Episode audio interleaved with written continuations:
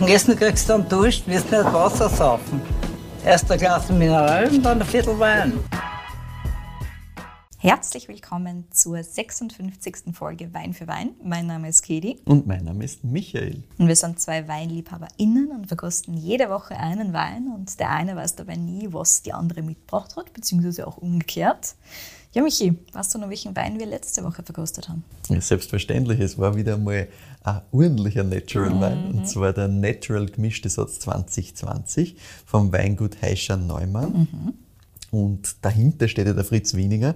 Und der Fritz Wieninger, der steht im Endeffekt, der Name steht für Wien. Der mhm. steht für Wiener Weinbau. Er hat ganz, im Namen ganz stark. Er hat es auch im Namen, aber nicht nur deswegen, sondern einfach, weil wenn du sagst, spannender Winzer, Wien, dann kommt sein Name sofort.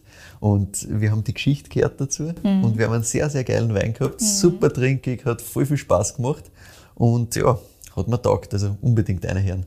Yes, so ist es. Und ja, nachdem ich letzte Woche dran war, schauen wir gleich mal an, was du mir heute hier mitgebracht hast. Ich sage mal so, was anders. Farbe ist anders.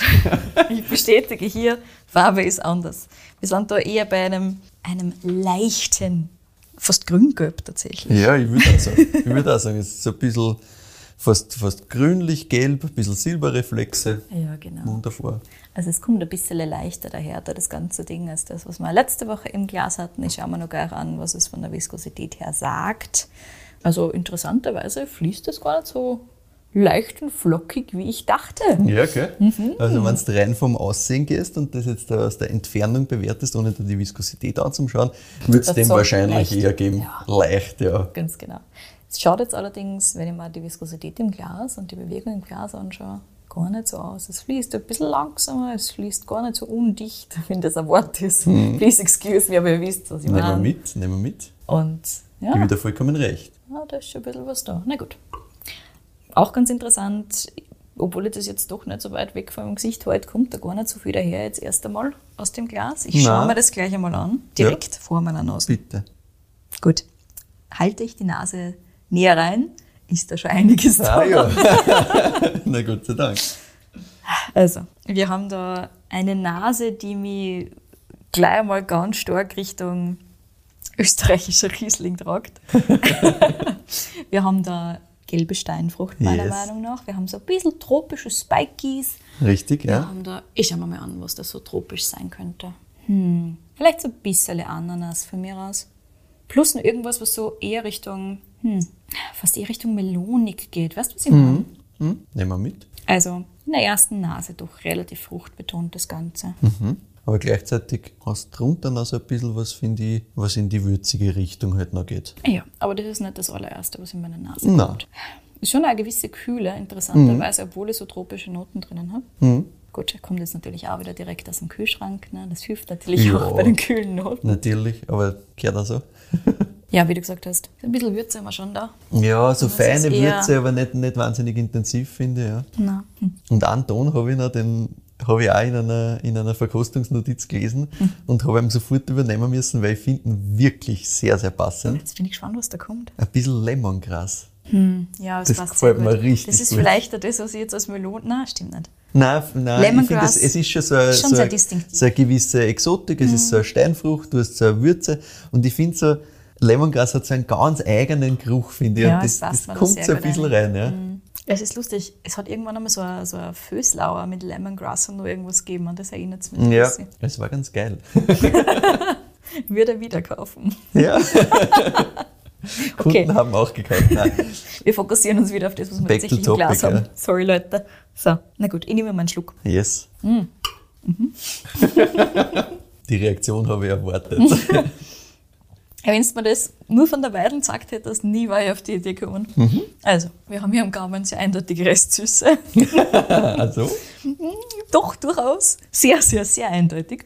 Ich bin übrigens sehr schlecht darin, genauen Restzuckergehalt zu schätzen. Ich bin entweder viel zu hoch oder viel zu niedrig mhm. im Normalfall. Aber ich sage, dass das einiges ist. Richtig. Das ist einiges. Hm. Was mich halt auch wieder in die Richtung Riesling treiben würde natürlich. So von dem, wie es daherkommt, so ganz gesamtheitlich. Hm. Aber jetzt mit der Restsüße drüben halt hart, dass ich es in Österreich tue. Ne? Ach Weil so. ich nicht weiß, wen ich dann nehme. Ich meine, es gibt schon immer wieder, gerade in der Wachau zum Beispiel, Winzerinnen und Winzer, die Restsüße Weine machen. Aber halt bekannt dafür ist natürlich Deutschland, vielmehr die Mosel. Mhm. Hm, so. Ist spannend. Also man hat da natürlich schon, wie bei vielen solchen restsüßen Weinen, dann eine relativ harte Diskrepanz zwischen dem, was in der Nase ist und dem, was Yes. dann am Gaumen daherkommt. Yes. Auf dem Gaumen boxt die halt einmal nieder. Genau das, auf genau diesen Moment habe ich mich natürlich unendlich gefreut, wie du dir vorstellen kannst. Weil, wie gesagt, wenn du das anschaust, dann riechst du ein bisschen ein, denkst, aha, mhm, ja, kommen so erste Ideen daher. Und dann nimmst du mal einen Schluck und dann sind wir halt doch Woanders. ein bisschen anders. genau. Schöne Säurebalance trotzdem, obwohl man natürlich schon ordentlich den Restzucker gespürt, von vorne bis hinten. Voll. Aber es, der, es wird trotzdem getragen insgesamt vom, vom Säure, Also- von der Säurestruktur. Das funktioniert schon gut. Und ansonsten haben wir am Gaumen natürlich auch, ich finde, relativ intensiv diese, diese gelben Steinobstnoten. Ja, also wirklich Und- richtig marin. Ja, ja richtig ich. intensiv. Ja. Und so, aber das kommt wahrscheinlich eher aus der Restsüße aus und aus dem, was mein Hirn damit macht, aber so ein bisschen diese Honignoten halt. Mhm. Und, oder Sirupnoten, ich weiß gar nicht, wo es tatsächlich hin tun sollte. Hm, Bin schon wieder beim Blütenhonig Mhm. klassisch, ja. Finde schon. Hm? Und ansonsten, also es ist, das Ganze ist sehr, sehr clean, sehr, sehr straight. Das zieht durch, ja. Ja. Und was da bleibt, ist auch so Richtung, fast Richtung getrockneter Marillen am Schluss dann tatsächlich. So ein bisschen, also Würze zum Gaumen für mich jetzt nicht sonderlich viel. So ein Nicht wahnsinnig viel. Ein bisschen, ein bisschen so, eine- so eine feine Würze kommt Ja. mit, aber insgesamt ist das wirklich schön auf der fruchtsüßen Seite, finde ich auch. Und Genau. hinten auch die getrocknete Marille finde ich gut. Ja, war jetzt nicht hingekommen. Mhm. Ich hätte gesagt, ja, es bleibt mehr die, die Frucht über, aber es stimmt, es, es, es ist mehr diese getrocknete. Ja. Hm? Es ist etwas, was ich öfter isst, dementsprechend ist das halt was, was Ja. ich ganz klar im Kopf habe, wie, man- Ja. wie das schmeckt. Gut so. Plus es hat halt so ein bisschen diese, es nimmt so ein bisschen diese Würzigkeit mit, die so ein bisschen bleibt. Voll. Ich finde, es ist diese Kombination aus dem Ganzen. Bleibt da Zeitl. Voll. Und ich nehme gleich noch einen Schluck. Na sicher, muss man. Ja. Das, das geht auch gar nicht anders da. Es hat auch in der, in der Nase nur Noten, die ich noch nicht fertig definiert habe. Also es ist vielleicht so ein bisschen melonig, aber eher Honig-Melone. Nein, es passt schon. Bin, Mm, schon, bin ich so find- zufrieden. Ich finde vollkommen okay. Also ich habe auch Kräuterwürze, ein bisschen, bisschen dieses Lemongras, ein Mhm. bisschen dieses Steinobst, ein bisschen was Exotisches eben eher wieder in so ein, ja, bisschen, bisschen diese süße Exotik halt wieder. Mhm. Kommt so ein Spike, aber ganz anders als jetzt letzte Woche zum Beispiel. Ja. Das ist viel, viel, viel, viel cleanere Ja. ähm, Genau. Fruchtsüße quasi, was da kurz Absolut. daherkommt. Ja gut, und dadurch, dass wir mehr Restsüße haben, haben wir natürlich auch weniger Alkohol. Ja, Das kann man einerseits schließen und andererseits spürt man es natürlich auch, Voll. dass es jetzt alkoholtechnisch nicht unbedingt hoch ist. yes. Was glaubst du, haben wir da? Es wird ein, ein Riesling sein, es wird Richtig. ein restsüßer Riesling sein. Richtig. Aber die Frage ist, wo ich den hin tue. Hm. Ich meine, nach, nachdem du vorher gesagt hast, du bist so schlecht im Restzucker schätzen, Ja, ich tue es natürlich gerne für dich. Bitte. Das wollen wir schon. sagen- Wir wollen diese Schätzung natürlich. Das ist gut. Ich nehme noch mal einen Schluck und tue es also wieder irgendwas eruieren könnte daraus. Voll. Finde ich super. Es wirkt mega professionell dann nämlich. Ich würde dem schon. Also wir sind auf jeden Fall im zweistelligen Bereich. Ich kann mir nicht vorstellen, dass es Das war drunter jetzt ist. nicht wahnsinnig schwer zum Schätzen. Aber ich würde dem schon 25 geben. ich, ich deute mit meinem Daumen 40. nach oben. 43. Wirklich? Mhm. Siehst du, und das meine ich. Ja, ja. Aber ich wollte einfach nur, wollte es einfach nur sagen. Wundervoll. Ja, 43 ähm, Restzucker. Ordentlich. Alkohol hast du schon gesagt, niedrig 9,5 Volumensprozent. Macht das Sinn, ja? Mhm. Und jetzt 43 wolltest du- Restzucker, 9,5. Mhm. Und 9 Säure. Braucht es auch. Ja, und die Frage ist, wo man denn hin dann? Ne? Mhm. Exakt. Jetzt, wo man natürlich die Welt offen hat, ist das schwer problematisch, weil ansonsten hätte ich gesagt, puh, wo da man denn hin? In Österreich, aber so kann ich mir natürlich auch vorstellen, dass es kein, kein österreichisches Ding sein muss. Es könnte auch irgendwo anders herkommen, tatsächlich. Mit irgendwo anders meine ich Deutschland. Ja, ja, ja. Also so, viel, sure. so viele Möglichkeiten gibt es nicht.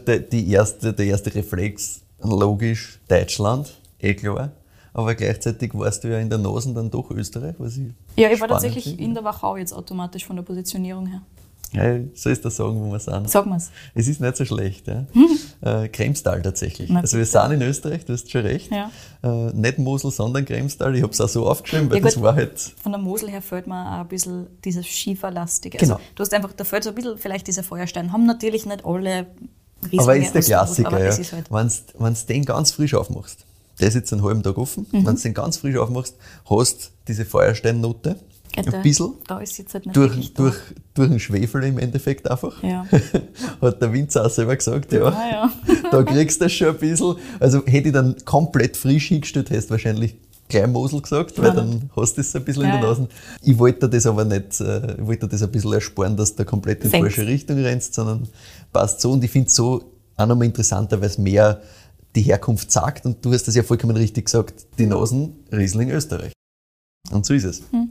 Und zwar, wir sind im Kremstal, wir sind beim Lesehof Stargard. Stargard. Ja, und beim Urban Tore und bei der Dominik Stargard. Und das klingt jetzt aber irgendwie nicht nach Kremstal. Ne? Das, das klingt jetzt wieder eher schwedisch. Dann lösen wir alles noch auf. Eins nach dem anderen. Also, Lesehof. Fangen wir mal mit dem an, dass wir das kurz äh, dekonstruieren. Lesehof ist eigentlich eine Bezeichnung für eine Traumverarbeitungsstätte. Mhm. Und zwar war das meistens dann von einem Kloster oder einem Stift. Und da gibt es in der Umgebung rund um Krems, also wir sind wirklich in Krems, ja. einige davon. Mhm. Beim Lesehof Stargard ist es das Stift Tegernsee. Ah, Tegernsee. Mhm. Genau, das hat er seit 1424 äh, äh, den Hof besessen und der Weinkeller selbst ist über 1000 Jahre alt, also mhm. wirklich ganz, ganz viel Tradition. Und damals war es so, man hat die Trauben halt wirklich, wie es heißt, Traubenverarbeitungsstätte verarbeitet. Mhm. Das heißt, du hast den Most in Fässer gefüllt, hast den nicht gelagert, sondern hast ihn direkt auf die Donau. Mhm und bist mit und dem Schiff, Schiff, weitergefahren. Genau. Und die Gärung war direkt am Schiff hm. in Richtung Deutschland. Ja, sparst ein bisschen Zeit, nicht schlecht. Genau. Und äh, der Urban Stargard hat äh, mal erzählt, ja, das ist irgendwann halt nicht mehr ganz so gut gerannt. Wodurch das äh, Stift Tegernsee das Interesse halt verloren hat und dann 1760, also doch schon mhm. einige Zeit her, wieder aufgehört hat damit. Mhm. Und dann hat ungefähr 25 Jahre später die Familie Karl aus Bayern den Lesehof gekauft. Das heißt aber noch immer nicht Stargard. Richtig, sehr schön, ja. Immer noch falsch. Aber damals beginnt die Familiengeschichte. Es waren zweieinhalb Hektar Wein damals. Und wir sind heute in der zehnten Generation. Mhm. Aber eben, du hast es richtig schon gesagt, der Name ist immer noch der falsche. Nicht, ja. Das habe ich natürlich auch gefragt. Hm. Und zwar war der Vater vom Urban ein schwedischer Turbinenbauingenieur. What is happening? Geil. So geil. Jetzt, jetzt fängt, an, fängt die Geschichte an zum, zum spannend werden. Der war so um 1974, 75 in Krems. Mhm um im Kraftwerk Turbinen zu installieren. Ah, ja. Da waren sie halt länger stationiert und so wie der Urban erzählt, bei der Sauferei hat er halt die Winzertochter vom damaligen Lesehof der Tegernseer Familie Karl kennengelernt. Mhm. Also so hat das Ganze damals geheißen. Mhm. Das ist die Mutter vom Urban. Und die haben allerdings nicht das Weingut dann übernommen, sondern die Mutter ist äh, mit dem Vater nach Schweden gegangen. Mhm. Dort sind auch dann der Urban und sein Bruder auf die Welt gekommen. Ah. Und die Großeltern haben das Weingut weitergeführt. Das okay. heißt, sie war quasi die Winzertochter, er war der Turbineningenieur, hat es äh, mitgenommen nach Schweden und die haben einfach in Schweden gelebt. Ha. Und der Urban war damals, bis er wieder zurückgekommen ist, war die ersten sieben Jahre eigentlich in Schweden. Ja. Mhm. Es ist dann 85 so gewesen, dass die Großmutter gestorben ist mhm. Und der Großvater halt haben halt wollen, dass die Mutter zurückkommt okay. nach Österreich, weil er gesagt hat, er braucht Unterstützung und so hat dann die gesamte Familie Stargard von Schweden nach Österreich zurück übersiedelt, weil sie gesagt haben, ja, passt, gehen wir zurück, alles gut. Mhm. Und haben eben dann das Weingut weitergeführt. Und er ist halt ähm, eben mit sieben Jahren zurückgekommen. Er hat gesagt, er hat damals als Kind gar kein Interesse an dem Weinbau immer gehabt, war weit entfernt davon eigentlich die, die ganze Kindheit und ist aber dann trotzdem später in die Weinbauschule in Krems gegangen. Mhm. Aber er hat gesagt, Originalzitat, er hat lieber gestangelt, also lieber die Schule geschwänzt, wie das heißt, wunderschön im Österreichischen gestangelt, und ist mit der Vespa herumgefahren. Und es ist so weit gegangen, ja, du lachst, es wird noch wieder. Es ist so weit gegangen, dass er ein Gespräch mit dem Direktor gehabt hat. Oh. Weil er war halt nie in der Schule. Er hat gesagt, er hat wirklich Anwesenheit gehabt unter 50 Prozent. Ah, okay, also schwierig. Wirklich, er, hat, er sagt er selber von sich, er war damals ein komplett schwieriger Typ. und der Direktor, das war aber ein guter Freund vom Großvater und der hat halt gesagt, erst komm, reiß die ein, dass wir es irgendwie schaffen, dass wir die da durchkriegen, weil der Opa will das auch und tu ihm halt den Gefallen quasi, das schaffen ja. wir schon irgendwie. Und irgendwie ist das dann auch gegangen, also da war nur mehr ein halbes Jahr offen quasi und er hat halt dann gesagt, ja passt, er macht das irgendwie, hat lauter Vierer gehabt und ja, aber halt mit Weinbau jetzt null Interesse. Mhm. Und ja, er hat auch gesagt, das war daheim so, er hat das nur als Arbeit wahrgenommen. Also es war wirklich so, dass okay. er gesagt hat, Weinbau war für ihn, ja, die Eltern haben das gemacht, damit sie halt irgendwie was machen und damit mhm. sie halt irgendwie Geld verdienen, aber es war nur Keine zach. Aspirationen, Nein. keine Vision von was weiß ich, was Nein, man, sondern ganz und gar nicht. Und halt einfach wirklich nur, ja, für ihn nur negativ besetzt alles. Und im Jahr 2000 ist er dann von daheim abgehauen. Oh, abgehauen, Mhm. Also du siehst, das war, war für ihn insgesamt ganz schwierig, sich da mit dem Ganzen zu identifizieren. Also Ja. nicht nur Weinbau, sondern auch insgesamt in dem ganzen Konstrukt. Das war einfach, das, man merkt es eh schon, dass er hat in der Schule irgendwie, das hat nicht passt, er hat Ja. sich da nicht zugehörig gefühlt einfach. Und er ist nach Wien. Seine damalige Freundin hat dort gewohnt, das heißt, er ist einfach zu der gezogen quasi Okay. und hat einfach daheim niemand was gesagt und war weg. Oh mein Ja. Gott.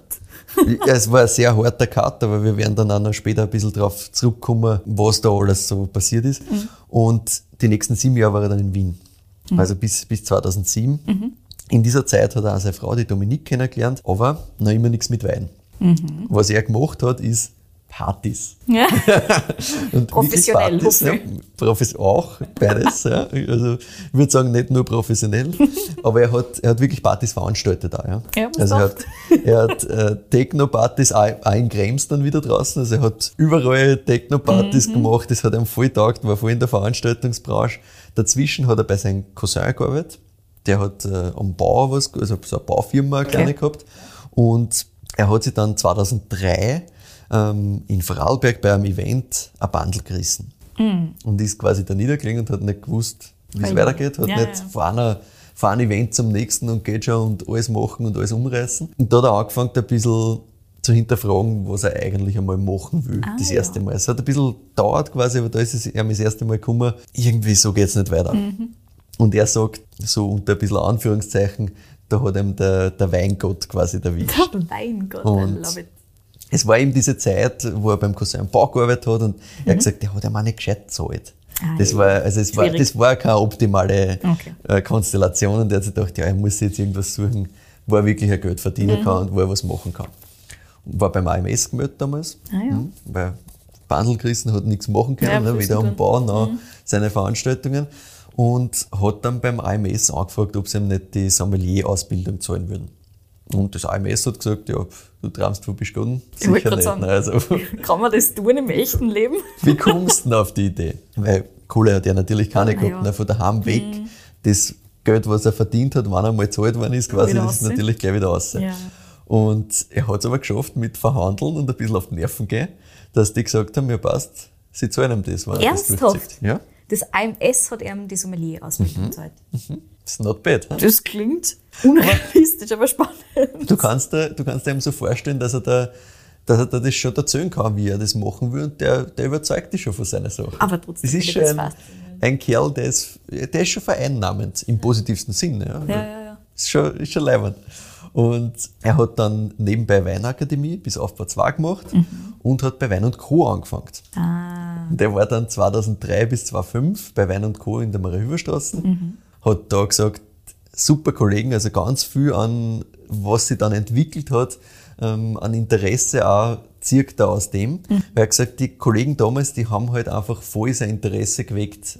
Einerseits an Wein natürlich, gut, Ja. okay, aber das war jetzt eh schon durch das, dass er irgendwie diese Eingebung gefühlt gehabt hat da. Aber die haben ihm halt voll viel gesagt in Richtung Bio und auch erste Naturweingeschichten ah ja, okay. das hat er halt voll spannend gefunden, weil das hat er halt so noch gar nicht kennt. Und so ist er mal wirklich dann in dieses Weinthema und auch in richtig in sein Weinthema reingekippt. Aber gut, jetzt ist er immer noch bei Wein und Co., er ist immer noch in Wien. Er ist immer noch von daheim abgehauen, er hat seitdem keinen Kontakt zu den Eltern gehabt. Also er hat das wirklich, Wirklich? er hat das komplett gecuttet. und Ei, ei. Er hat erst äh, 2005 dann eben mit den Eltern wieder zum Reden angefangen, gleichzeitig eben bei Wein und Co. ein bisschen Zeiten gekürzt und schon langsam ist es dann eben so in diese Richtung gegangen, ja, vielleicht würde er doch daheim das Weingut übernehmen. Ah ja. Und die Eltern haben damals 4,5 Hektar Weingärten gehabt, also klar. Und er hat damals eben durch diesen Einfluss, was wir vorher gehört haben von den Kollegen aus der Marie-Hüver-Straße, von Wein und Co., eben gesagt, ja, er will in Richtung biologische Bewirtschaftung was machen. Und hat dann zu den Eltern gesagt, ja, wenn er es übernimmt, dann nur, wenn er das so machen kann, wie er will. Und wenn er das auch auf biologisch umstellen äh, kann, sonst interessiert es ihm nicht. Und er hat dann 2005, also du siehst, er lässt keine Zeit vergehen, sondern wenn er sich mal was einbüht, dann macht er das auch. 2005 hat er den ersten Bio-Zertifikatslehrgang, den es an der Weinbauschule Krems gegeben hat, gemacht. Und die haben natürlich komplett die Hände über den Kopf zusammengeschlagen. Na, jetzt kommt der wieder, jetzt haben wir den irgendwie da durchgebracht. Der war in der Schule immer so schwierig, war eh nicht da, herrlicher gut. Wundervoll. Er natürlich jetzt mit ganz anderen Motivationen. Genau, motiviert. Genau. Also das war halt so, er war einerseits ein bisschen reifer und gleichzeitig hat er halt gewusst, was er will. Das heißt, er hat voll durchgezogen, sich komplett eingesteigert. Er hat gesagt, er hat während ähm, dem Lehrgang hat er gleichzeitig daheim umgestellt. Weil er hat gesagt, na ja, wenn ich jetzt da die Theorie lerne, Dann kannst du das ja eins zu eins umsetzen. genau, kann ich es gleich in Naja. der Praxis umsetzen und sich gleich, was wirklich funktioniert und wo es Probleme gibt und kann gleich nachfragen. Ja, gar nicht so Es ist nicht deppert, Nein, absolut. Ich habe auch gesagt, das ist nicht blöd. Und er hat gesagt, ja, na, wenn das so geht, mach ich es gleich. Aber du siehst die Ambition und das, wenn einem was bockt, dann hundertprozentig. Das werden wir auch noch ein paar Mal hören. Gleichzeitig waren natürlich die Eltern immer noch da, ne? die haben immer noch einiges mitgemacht und er und die Dominique, die natürlich auch seitdem dabei war, haben halt äh, Umstellung vorangetrieben, haben dann auch die ersten Weine gemeinsam gemacht. Aber die Eltern waren halt da und waren immer voll involviert und das war immer schwierig. Also das Ah ja, okay. mit dem Umstellen und so, das war, das haben sie nicht verstanden und wie er das angehen will. Und einer Philosophie war, war einfach eine ganz andere. Also dieses, diese Motivation, die er gehabt hat, die haben einfach die Eltern gefühlt gar nicht gehabt. Und das, das war ganz schwierig.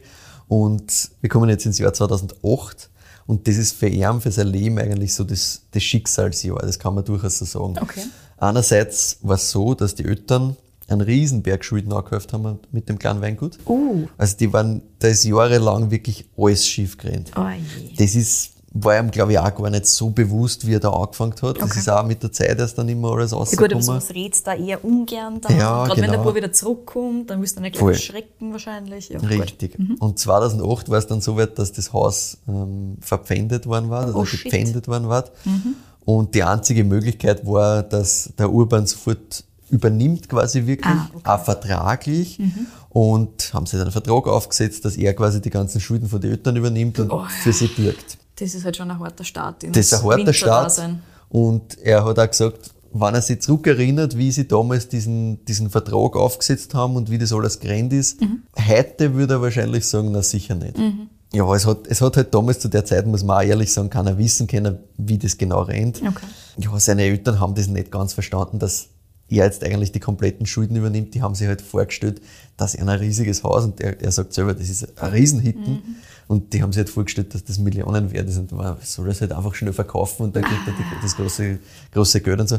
Und in Wirklichkeit war das komplett renovierungsbedürftig. Ja gut, das es heißt, war, das ist nichts wert, das ist quasi ein Minuswert. Genau, ist ein Minuswert. So ist es. Und er hat gesagt, seine Eltern haben das null checkt und sind ihm dann auch noch angegangen, quasi, weil jetzt irgendwie das Budget so eng ist und so und quasi keine Kohle da ist. Und das ist halt extrem schwierig gewesen. Und im gleichen Jahr ist dann auch noch sein Bruder verstorben, als der nächste Schicksalsschlag. Und die Eltern haben natürlich noch dort gewohnt, also er hat ihnen ihnen eben dieses Wohnrecht auch gegeben, ne? Ja, ja, eh ja. logisch. Ähm, Im Nachhinein wahrscheinlich ein bisschen blauäugig, weil die haben das im Endeffekt halt einfach nur ausgenutzt.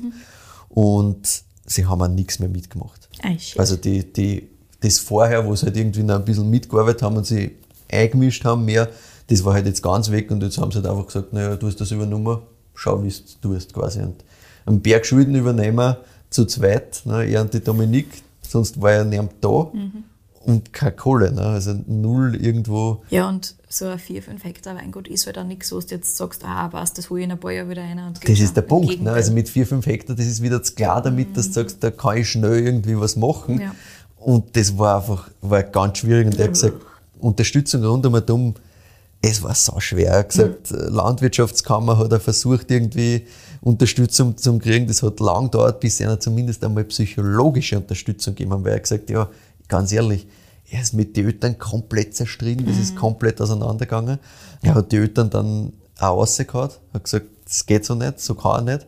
Und ist mit, se- seitdem mit einer, hat er auch nichts mehr zu tun eigentlich, weil das ist einfach von den, von den Zugängen, von den Werten so weit auseinandergegangen, dass er gesagt hat, er versteht das nicht. Im Endeffekt, er, er hat das übernommen, um, um das irgendwie wieder gerade zu richten. Und anstatt, dass sie ihm mithelfen oder zumindest irgendwie das schätzen, was er da macht, war das nur, nur negativ im Endeffekt. Je. Ja, er hat dann eben versucht, irgendwie Unterstützung zu kriegen. Das war ganz schwierig. Ähm, hat dann versucht, die Fläche natürlich zu erhöhen, damit er irgendwie was erwirtschaften kann.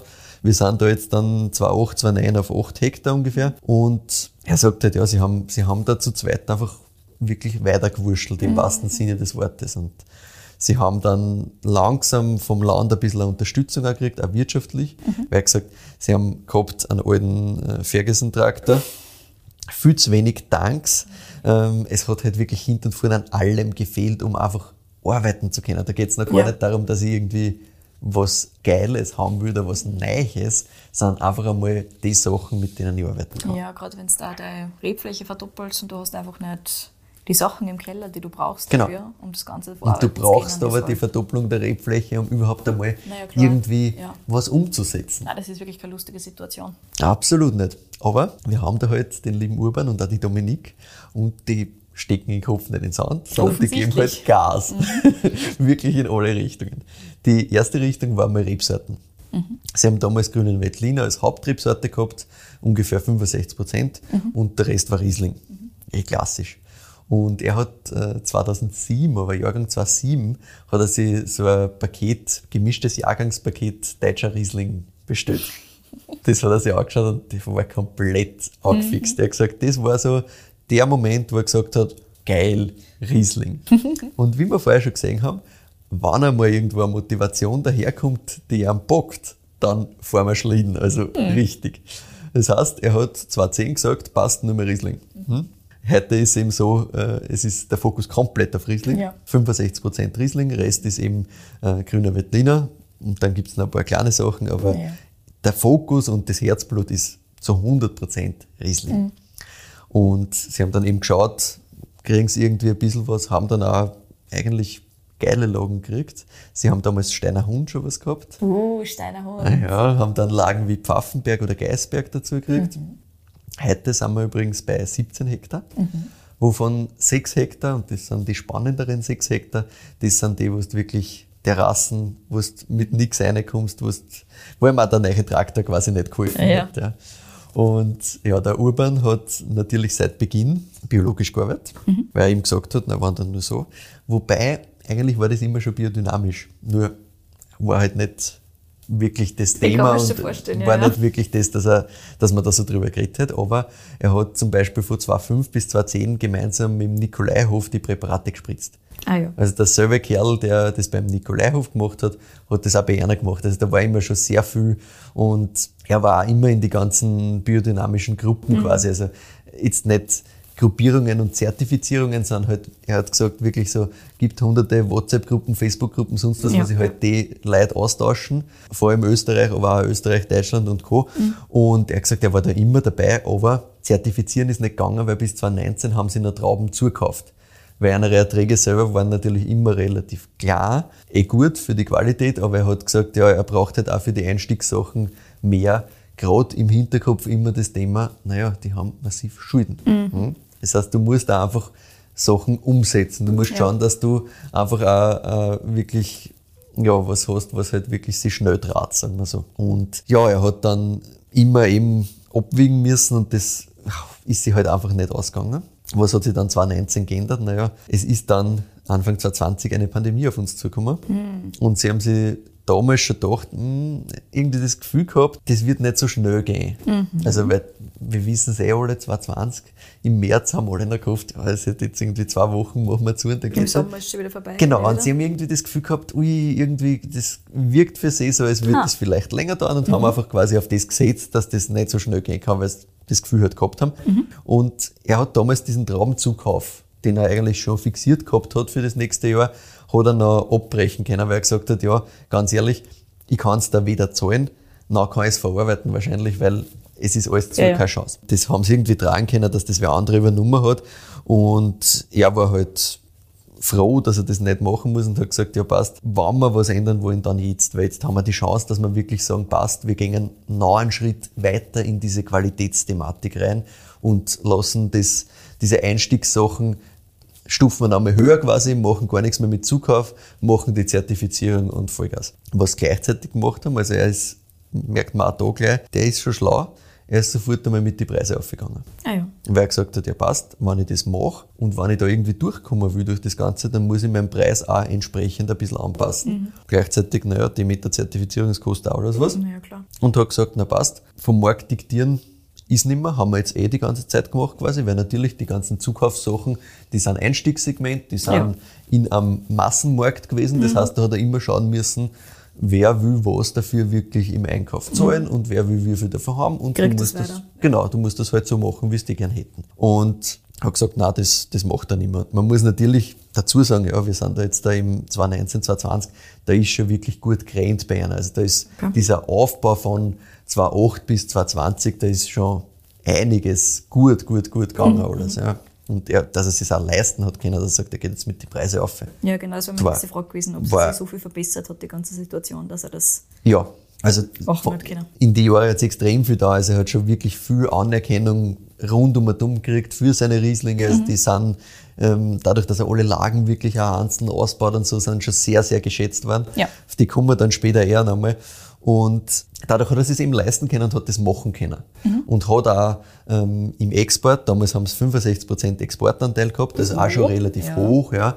Und hat da auch gesagt, er hat einfach sehr, sehr gute Händler gehabt, die auch, da hat keiner irgendwie was gesagt. Also Einzelne haben gesagt, ja gut, machen wir nimmer. Mhm. Aber er gesagt, der Großteil hat gesagt, überhaupt kein Problem, warst vorher jetzt günstig, so quasi, und Cool. weiter geht's. Also da hat er gesagt, du hast gemerkt, wer wirklich deine Leute sind und die sich wirklich mit dir, mit deinen Weinen auch identifizieren und wer sagt, nee, ist mir eigentlich eh wurscht. Mhm. Ja. Exportanteil heute übrigens 90 Prozent. 90.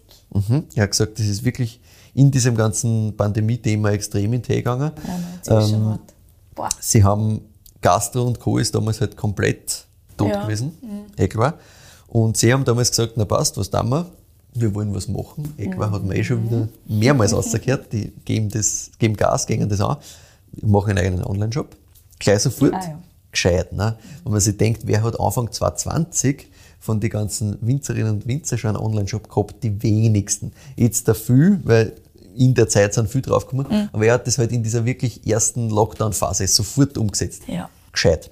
So, und was er nachgemacht hat, er hat damals, sie haben damals schon viel auf Social Media gemacht, Instagram, Facebook hat er immer schon als zwei Plattformen, wo er einfach selber erzählen kann, was er macht und die Leute wollen das wissen, also das hat er immer schon voll genutzt und er ist halt einfach einer, der der erzählt er das halt. Ah ja, okay. Das kommt halt auch um. Das geht natürlich nur mal leicht. Genau, der kann das auch einfach. Das ist nicht der, der klassische Winzer, der sich einfach irgendwo hintere setzt und einfach nur seinen perfekten Wein machen will. Er will das auch erzählen. Siehst du, der war vorher mit seinen ganzen Partys und so. Es Ich mein, klingt so, als war er doch Sehr menschenfreundlicher. Mensch. Ja, genau. Und er hat da halt, da hat er halt immer schon sehr Fanbase aufgebaut gehabt und er versteht auch einfach, was, was Leute leibend finden. Er hat ähm, zum Beispiel immer irgendwie Slogans gehabt, die er gespielt hat und so. Und rund um dieses ganze Riesling-Thema, also wenn du da anschaust, ich habe ein paar, paar Video-Interviews im Vorfeld auch angeschaut, bevor ich mit dem dann geredet habe. Und er hat immer irgendwie ein Riesling-Shirt an und sonst. Also der spielt das halt wirklich Okay, das volle Ding. Power, Ja. genau. Er hat halt damals dann die, die ganzen Fans, haben es aufgerufen, Fans und Kunden, ja, wir brauchen euch jetzt, weil jetzt geht es uns dreckig, was ja auch so war, ne? das ist eh Ja. bei alle so gewesen. Aber sie haben das halt gescheit gemacht, haben gesagt, passt, wenn ihr uns jetzt unterstützt, hauen wir gleich 20% nochmal raus äh, auf alles im Online-Shop und geht schon. und er hat Hm, gesagt, er hat da Umsätze gemacht in die zwei Monate quasi. Das war, also er hat vorher haben sie eine Vinothek gehabt, haben sie auch noch betrieben nebenbei, eine Vinothek in Krems, Wirklich? wo er äh, äh, diplomiertes Sommelier angestellt gehabt hat. Das ist natürlich dann auch nicht mehr gegangen. Ja, klar. Haben es dann durch die Pandemie aufgeben müssen, weil das hätten sie nicht durchdruckt. Wieder noch. Genau, und er hat gesagt, ja, er hat im Endeffekt mit dem online quasi dann viel mehr Umsatz gemacht, als wir über die Winothek eigentlich jemals verkaufen hätten können. Und hat halt gemerkt, es geht und ja, halt schlau. Und gleichzeitig sind dann einerseits über die Aktionen auch einige internationale Kunden dazugekommen, die sich das halt einmal angeschaut haben, weil da kann man halt ein bisschen was sparen, sind die Leute schnell. Und ähm, gleichzeitig sind es dann 2021 auch bei Wine and Spirits auf die Liste der Top 100 Weingüter weltweit gesetzt. Schaut auch nicht. Genau, also da hat er auch gesagt, ja, nice to have, das war halt schon einmal so ein Ding, was einer einfach am internationalen Markt natürlich nochmal einen Push gegeben hat. Jetzt weißt du auch, woher dieser Exportanteil Yes. nochmal äh, verstärkt kommt. Ja. Und eben mit den Bestandskunden und mit den internationalen Bestandskunden haben sie auch eben geschaut, dass immer sofort Kontakt haben mit einer und gleich schauen, wie kann man sich gegenseitig helfen, gleich kommunizieren, erst wir müssen mit die Preise auf, weil das ist unser Weg, das ist die Vision dahinter. Mhm. Also er hat es halt immer kommuniziert, er hat immer erklärt, warum er das macht und er hat gesagt, das ist eigentlich überall sehr, sehr gut angekommen, weil die gesagt haben, okay, wir verstehen deinen Weg und wir gehen ihm gern mit. Mhm, mh, ja. Und im Endeffekt sagt er, sie sind durch diese erste Phase eigentlich mit einem, mit einem blauen Auge durchgekommen. Mhm. Also ist im Endeffekt gut gegangen und schlussendlich eigentlich, eigentlich als Gewinner rausgekommen. Es klingt zumindest so. Ja. Er hat gesagt, auch viele, viele große Händler haben gerade in Österreich auf sie geschissen. Das muss man auch dazu sagen. Also auch das nochmal was, was einzahlt auf diesen Exportanteil. Mhm. Er hat gesagt, da war es er hat sich in Österreich schwer da in der, in der Pandemie, weil da haben halt viele Händler einfach gesagt, ja, wir können auch nicht, dann musst halt du draufzahlen quasi und dann hast du halt du Pech. Das ist schon hart, weil das beschädigt halt einfach diese Verbindung, die du im Normalfall hast mit den genau. Händlerinnen und Händlern, die und du über Jahre weg Richtig, hast. und das hat es auch so Komplett. beschädigt, dass er gesagt hat, passt, danke, dann mache ich das halt lieber mit international ja. und dann habe ich die Mengen, die ich mache, ich meine, es sind immer noch 17 Hektar, also die Riesenmengen kommen nicht raus, das, die Hälfte ist Terrassen, also vergiss. Ja. ja. Und dann sagt er, halt, ja passt, dann halt, dann verkaufe ich es halt international, mir ist ja wurscht. Mehr oder weniger. Und ja, die eigene Winothek haben sie aufgeben müssen auch, weil es einfach nicht leistbar war. Mhm. Das verpackeln sie halt selber, die zwei im, im Online-Shop, na sicher. Oh, der hat gesagt, das ist, das ist vor allem ein, ein Part, der auch bei ihm nochmal liegt. Also, sie haben davor fünf angestellte Mitarbeiter gehabt. Ja ähm, eben mit inklusive der Winothek. Mhm. Jetzt haben sie noch zwei. Ähm, die Dominique macht das ganze Backoffice, die ist für den Export zuständig, macht viel mit den Händlern mhm. und für kleinere Veranstaltungen mhm. und gleichzeitig kümmert sie sich auch noch um die zwei Kinder. Mhm. Also auch da siehst ihr wird auch nicht Vater, Nein. die ist auch voller Power. und der Urban macht eben Weingarten, macht Köller und für so Traktorarbeiten und Geschichten rund um und um haben sie eben zwei Mitarbeiter, die einer da ein bisschen was annehmen. Mhm ein bisschen was an, an, an klassischer Arbeit einfach annehmen, wo ja. es einfach Manpower braucht oder Zeit braucht. Power braucht, sagen wir so. Bevor ich äh, zum Thema Zukunft komme und die klaren Zugänge, die der Urban auch da hat, mhm. wie du schon denken kannst, nimmt sie kein Blatt vor den Mund. Kommen wir zum Wein. Und zwar heißt dieses Ding Rock'n Riesling. und auch da siehst oh Slogans. My goodness. Und wo das herkommt, naja, er hat auf Facebook ähm, das immer quasi als Schlusssatz gehabt, wenn er irgendwas gepostet hat. Hat er immer quasi, weil das ist ja seine Philosophie, ja, ja. genau. Und jetzt hat er sich gedacht, das passt eigentlich gut. Und jetzt müssen wir darüber reden, wie macht man eigentlich Kabi? Mhm. weil er hat gesagt, wenn wir Geht über Wein reden, müssen wir das diskutieren. Kurzer Einstieg in die geschichtliche Komponente. Kabinett oh. kommt ja aus Deutschland, mhm, wie du so. richtig schon gesagt hast, kennt man aus Deutschland. Im Rheingau erstmals Kabinett mit C, um 1700 erwähnt, auf Kloster Eberbach. Da war nämlich das Kabinett die Schatzkammer für besonders wertvolle Weine. 1716 steht dann auf einer Rechnung auf Schloss Vollrats erstmals Kabinett wirklich als Bezeichnung für den Wein. Und davon leitet sie die Prädikatsbezeichnung Kabinett ab also Kabinett, vor allem in Deutschland. Es gibt es auch in Österreich als Qualitätsbezeichnung. Das heißt, ein bestimmtes Mossgewicht, das die Trauben haben müssen. In Österreich ist zusätzlich auch noch so, dass es Alkoholobergrenze gibt und so weiter, aber da nicht ins Detail. Man kennt das als leicht vom Alkohol, erfrischend, fruchtig, viel Trinkfreude, wenig Alkohol, kurz zusammengefasst. Und eben Riesling, eh klar.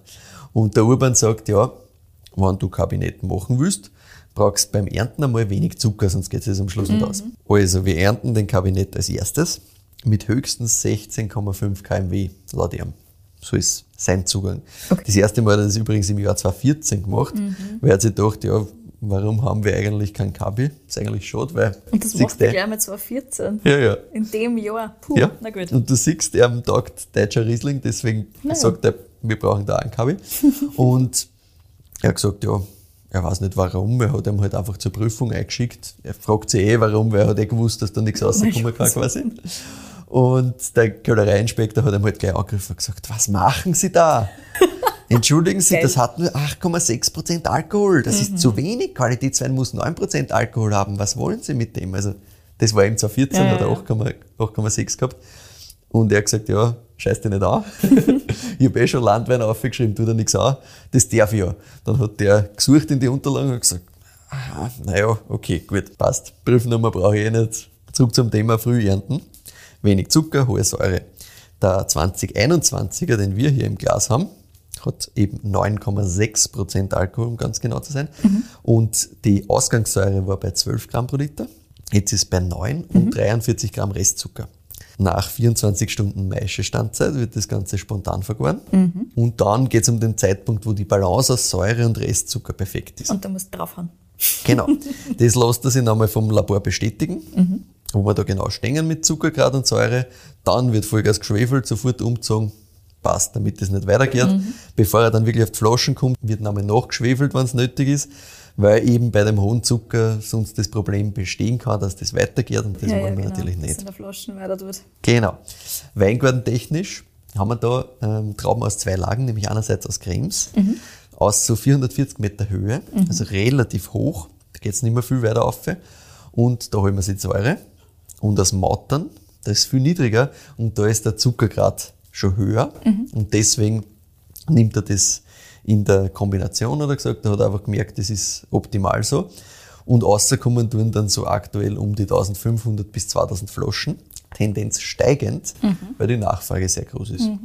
Und lustigerweise ist die Nachfrage vor allem dort groß, wo es das eigentlich eh gibt, nämlich in Deutschland. Ja, Er weil hat es in gesagt, Österreich die Leute nicht verstehen. Genau, in Österreich verstehen sie es wahrscheinlich nicht so gut. Nein. In Deutschland verstehen sie es, aber er hat gesagt, warum die jetzt wirklich jetzt unbedingt da Wein importieren müssen, obwohl sie eh nur geilen Kabi haben. Hm, Ja, okay, sollen sie, wie sie wollen, aber gut. Hat er schon witzig gefunden. Gut, du überlegst dir dabei, wie wir das bewerten. Ich sag dir dabei, wo es den Wein gibt. Super. Nämlich kaufen kann man am einfachsten direkt bei einer Online-Shop, haben wir eh Mhm. schon besprochen. Die Flaschen kostet 17 Euro, ist sehr schnell weg. Das ich. kann ich da versichern. Ja. Kann man ganz klassisch, weiß man eh, Kabi immer gern zu sowas wie Curry oder so. Das letztens ausprobiert, weil wenn du das mit ein bisschen Schärfe kombinierst, das ist schon geil. Ja, ja, generell also ich find asige das- mit Ich Schärfe finde ist das, ich find das zu Schärfe voll. Habe ich, hab ich einmal, einmal zu Curry, dann habe ich es zu so einem ähm, wirklich scharfen Butter Chicken Spaß auch nochmal probiert. Beides schon wirklich leibend, wenn du da sowas mit Restzucker daneben Ich finde es auch cool, wenn du irgendwas mit Chiliöl hast. Ja. Wenn du so Nudeln mit Chiliöl hast und dann noch irgendein Protein drum drauf. Ja. Schon geil. Das ist schon leibend, ja. Man findet den Wein sonst neben einem Online-Shop auch noch in verschiedensten Online-Shops in Deutschland, zum Beispiel trinkig.de und auch das restliche Sortiment von einer findet man ganz gut, sowohl in Österreich als auch in Deutschland. Und von den Lagenweine habe ich mir natürlich auch noch ein paar Sachen angeschaut. Ich habe mir einige von den Lagenrieslinge bestellt und nebeneinander hingestellt, nebeneinander aufgemacht und äh, verkostet. Super spannend gewesen, weil die halt doch wirklich alle ihre Eigenheiten haben. Was mir extrem taugt hat, war Grillbarz. Ried Grillbarz, sehr, sehr spannendes Ding. Und Steiner Schreck. Steiner Schreck, auch nochmal eigene Lage. Ähm, habe ich auch richtig, richtig leibend gefunden. Aber gut, jetzt bewerten wir mal dieses Ding. Also ich finde es generell sehr, sehr spannend, dass es sowas in Österreich gibt. Wir wissen ja, Österreicher sind im Normalfall eher abgeschreckt von diesem Kabi-Typ. Wenn, dann ist er Süßwein, Süßwein. Ja. ne? Und der hat dann gleich mal 200 Gramm Restzucker. Genau. Und nicht 40 oder 25, so wie ich vorher geraten hätte. Voll dieses Kabi-Mittelding quasi, Nein, das das gibt es gar bei nicht. Mhm. uns fast überhaupt nicht. Ich überlege gerade, ob das nur irgendwer macht, so in dem Sinne. Ich weiß nur, der ähm, Peter Feider-Malberg Ja, die haben auch so Experimente gemacht. Restsüßen. Ich glaube, das ist Liebe. Achso, nein, warte, das stimmt nicht. Das ist nicht der Liebe dich. Der Liebe dich ist der grüne Veltliner, der in der Genau. Einstiegsbereichsklasse ist. Ich weiß nicht, wie er heißt, aber ich weiß, dass wir auf der Vivinum sowohl beim Peter Feider-Malberg als auch beim Martin Muttenthaler zwei Experimente jeweils gekostet haben mit, mit Restsüße. Das Ja. stimmt, der Martin Muttenthaler hat das ganz frisch gemacht. Genau, Ja. bei Peter Feider-Malberg gibt es eben schon Gibt schon, ein ja. bisschen länger. Voll. Genau, aber gut, das ist halt, weil die zwar auch eher vom deutschen Ja, genau, weil, sind das halt spannend finden und weil die halt auch viel experimentieren insgesamt. Ja, Ja, ganz genau. Aber sonst, ich wüsste halt auch nicht, wer das, wer das so macht und auch noch so vermarktet. Ich habe einen richtig spannenden gehabt, aber das war Versehen. ah ja. Ja, ähm, vom Weingut Mohlmut tatsächlich unten. Und zwar, ich glaube, es war entweder Dr. Wunsch oder irgendeine eine Lage mit, ich glaube, es ist Dr. Wunsch gewesen, die Lage. Ja. Und denen ist der einfach hängen geblieben, Ah, wirklich? der Riesling. Der ist einfach stecken geblieben und der hat, ich glaube, dass der so um die 25 Gramm Restzucker gehabt Ah, ja. hat. Aber vertraut mir nie, wenn ich sage, wie viel Restzucker was habe. Merkt euch das. Never trust me. Auf jeden Fall, der war auch sehr, sehr cool. Der hat eben auch diese, diese Frische gehabt, die Mhm. in der Steiermark ganz gerne mal in den Rieslingen drinnen ist. Plus, der war halt wirklich auf Schiefer. Ja. Also das heißt, das war schon sehr, sehr, sehr Richtung Mhm. Mosel von der Stilistik. Aber ansonsten, nein, in Österreich sehr, sehr selten. Umso spannender finde ich halt das da, aber wie es gemacht ist, total sauber, total cool, Ja. total schön gebaut. Und auch von der Struktur her funktioniert das für mich gut. Also Voll. generell, wenn irgendwo zu viel Rest Süße ist und es, der Wein kann es nicht ausbalancieren, dann tust du halt einfach extrem hart und willst halt keine zwei Schlucke mehr nehmen. Mein Glas ist jetzt fast leer. Ja. Nur damit das auch einmal angemerkt ist hier. Ist so, und ich bin da ja auch ganz hakelig, was, was Süße betrifft Ja. insgesamt. Das ist bei mir beim Essen auch so ein Thema, wo ich, ich bin einfach viel mehr auf der sauren Seite als wie auf süß. Also egal, was du mir gibst bei der Nachspeise, bestelle ich Ja, die. Nachspeise weg und nimm lieber noch einen normalen Gang quasi. Ja, ganz genau. Ist eh nicht leicht bei dir, Michi. Das ist nicht leicht bei mir, ich weiß es. Aber das geht sich schon aus, finde ich. Also Ja, damit kann ich wirklich leben und damit, die Flaschen kannst du halt wirklich, Kannst du trinken. Die kannst du Ohne irgendwelche trinken, ja. Genau. das setzt dich hin. Plus du hast halt Fertig. den Bonus des leichten Alkohols. Genau. Das heißt, das geht nur dazu easy, easy. Eiskalt. Oder wie manche Deutschen sagen würden, das geht auch als Frühstückswein, wenn man den ja, möchte. ja, ja, das geht sicher als Frühstückswein. Jetzt habe ich aber trotzdem nur die Bewertung offen. Da mal, wie du heute hörst, an meinen großen Bögen, die ich mache, gar nicht so leicht tatsächlich. Ist ja schwierig, weil es, gar nicht, es ist nicht vergleichbar. Ja, es ist von der Stilistik ja. her nicht was, was ich sofort einordnen kann. Das ist halt das Problem Mhm. an der Sache.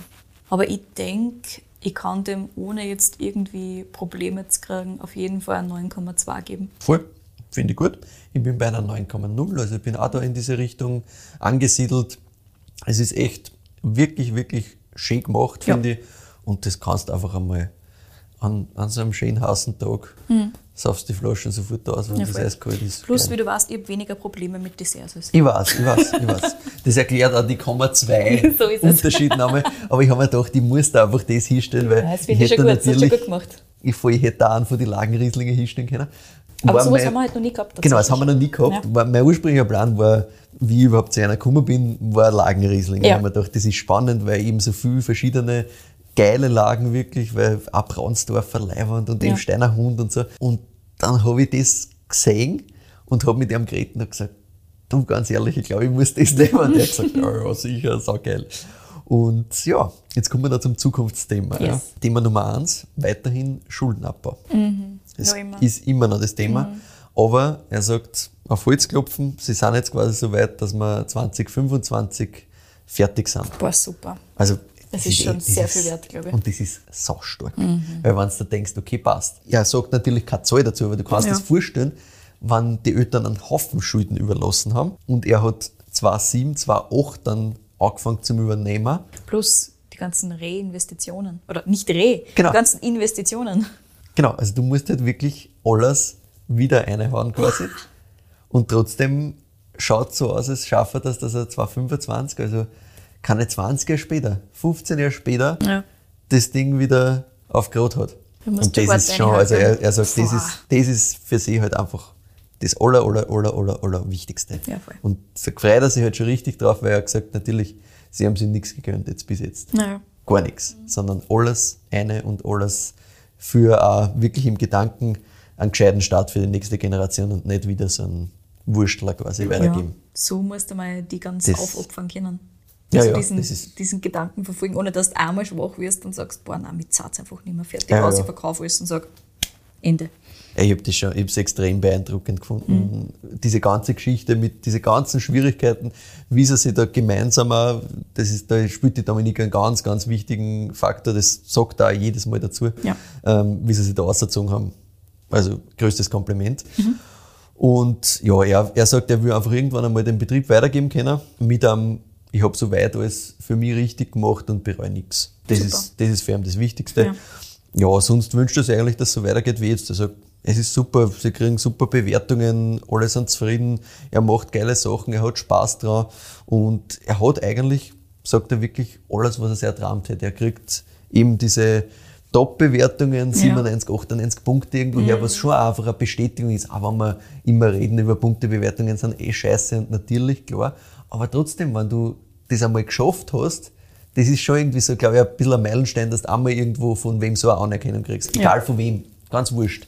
Aber dass irgendwer sagt, boah, der halt eine gewisse, dem man, dem man irgendwo vertraut, der eine gewisse Basis hat, der, der schon viel kostet und sagt, der, deins ist halt wirklich geil. Klar. Das macht schon Das ist viel ganz aus. Ja. logisch. Voll. Und ja, sonst sagt er ja, mit der Dominik, mit den Kindern, das rennt, das taugt er. super. Er sagt halt, größte Herausforderung natürlich Klimawandel, ganz klar. Er glaubt insgesamt, dass sie die Pflanzen schon sehr gut anpassen werden. Gerade der Riesling sagt er, ja, der hält eh sehr viel aus. Ja. Beim Veltliner sagt er, ja, der, der hat eh schon immer für ihn ein bisschen Probleme gemacht. Und er sagt, ja, hat, passt eh, geht eh in Richtung Riesling, alles gut. und er sagt, nein, Riesling ist, ist wirklich sehr verträglich und da macht er sich keine Sorgen. Und er sagt, ja, neu auspflanzen, eher enger zusammensetzen, damit Stockbelastung selber niedriger ist und sie mit mehr Stöcke dann insgesamt ein bisschen mehr Ertrag zusammenkriegen. Am Einzelnen natürlich weniger. Und ja, zum Ende noch ein Fun Fact, weil das habe ich auch so lustig gefunden. Liebe Urban trinkt ausschließlich Weißwein. Habe ich in einem Interview mal gelesen, habe mir gedacht, okay, ist das wieder so eins von seinen Sachen, wo er sagt, Rock nur das, Riesling. alles andere interessiert mich nicht. Nicht ganz, er hat eine Histaminallergie. Ach so. Das heißt, alles, was Rotwein betrifft, geht sich einfach für ihn gar nicht aus. Ja. Das vertragt er nicht. Und er hat gesagt, auch wenn irgendwo Botrytis oder so drin ist, das, Nee. das geht sich für ihn alles nicht aus. Aber, und jetzt kommen wir wieder zu dem, dass es doch auch so ein bisschen ein eigenes Thema ist, er trinkt privat ausschließlich deutsche Rieslinge und Naturwein. Alles andere greift er nicht an. Geil. Und er sagt dann selber, ja, das ist, das ist schon ein bisschen extrem, aber so bin ich halt. Gut. Und damit sind wir am Ende meiner Geschichte von Urban Tore und Dominik Stargard und dem Lesehof Stargard mit einem schwedischen Namen aus dem Kremste, der eigentlich auf deutsche Rieslinge steht. Wunderbare Geschichte, Michi. Vielen, vielen Dank dafür. Auch für den Wein, den du mitgebracht hast. Super cooles Ding. Und auch das für so heiße Tag wie heute spitzenmäßig ausgesucht. Ja, dann sagen wir danke fürs Zuhören. Wir freuen uns natürlich immer über Feedback und Weinvorschläge von euch. Schickt uns die sehr, sehr gerne entweder per E-Mail an kedi.weinfürwein.at oder michael.weinfürwein.at. Achtung, die Weintipps bitte nicht an uns beide gleichzeitig senden, ansonsten ist keine Überraschung mehr und dann ist ein bisschen Fahrt. Ihr könnt uns natürlich auch gerne auf Instagram Weintipps schicken. Ich habe vor kurzem erst wieder angekriegt auf Instagram. Auch das sehr gerne möglich, überhaupt gar kein Problem. Und auch da wieder bitte nicht an Wein für Wein, sondern entweder an mich direkt oder an Michael direkt. Wir sind da unter Kedi in Vienna oder unter Proegel. Folgt uns sehr gerne auf Spotify oder auf Apple Podcasts. Wir freuen uns natürlich sehr über Bewertungen, mittlerweile möglich auf beiden Plattformen. Und auf Instagram, wie schon gesagt, findet ihr uns auch unter Wein für Wein.